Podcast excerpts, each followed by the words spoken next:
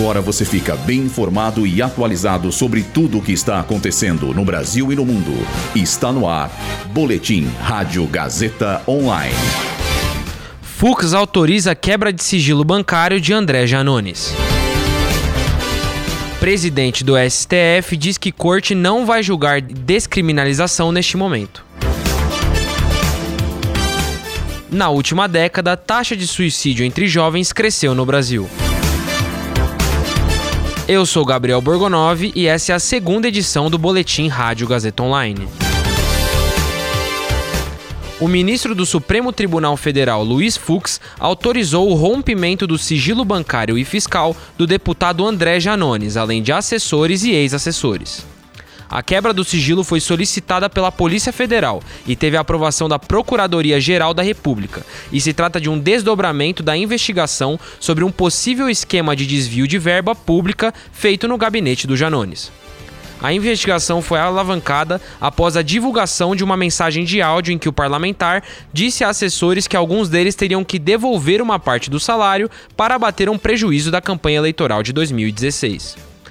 Vale ressaltar que a PF afirmou que as diligências concluídas até o momento sugerem a existência de um esquema de desvio de recursos no gabinete. Além disso, a PF afirmou que os depoimentos prestados pelos servidores do deputado apontam inconsistências e contradições, tornando necessário o rastreamento do fluxo financeiro e patrimônio dos suspeitos.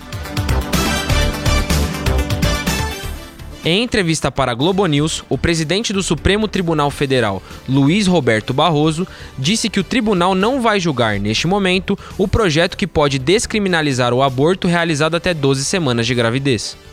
Sobre o aborto, Barroso afirmou que esse é um tema difícil porque se mistura com sentimentos religiosos e, por conta disso, se transforma em um espaço de dogmas e não do debate racional. Além disso, ele acrescentou que, abre aspas, o aborto é uma coisa ruim e que o papel do Estado é evitar que ele aconteça, fecha aspas. E para isso, ele defende a promoção de uma educação sexual, com a distribuição de contraceptivos e amparando mulheres em situações adversas que desejam ter filhos. Contudo, Barroso deixou em aberto a possibilidade do STF analisar a ação, que pode estabelecer critérios objetivos para diferenciar usuários e traficantes de drogas. Um estudo realizado pela Fiocruz aponta que entre os anos de 2011 e 2022, as taxas de suicídio no Brasil cresceram em 6% ao ano. Além desse índice, foi revelado que as autolesões cresceram em 29% ao ano entre pessoas de 10 e 24 anos.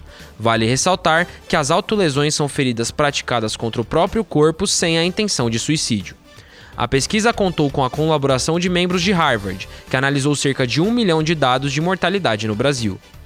Dentre os grupos sociais do país, a população indígena é a com a maior número de notificações, com mais de 100 casos de autolesões a cada 100 mil indivíduos. Este boletim contou com roteiro de Gabriel Borgonov, Júlia Lozano e Heloísa Rocha. Suporte técnico de Agnoel Santiago. Supervisão técnica de Roberto Vilela. Supervisão pedagógica de Rogério Furlan e direção da Faculdade Casper Libero, Marco Vale.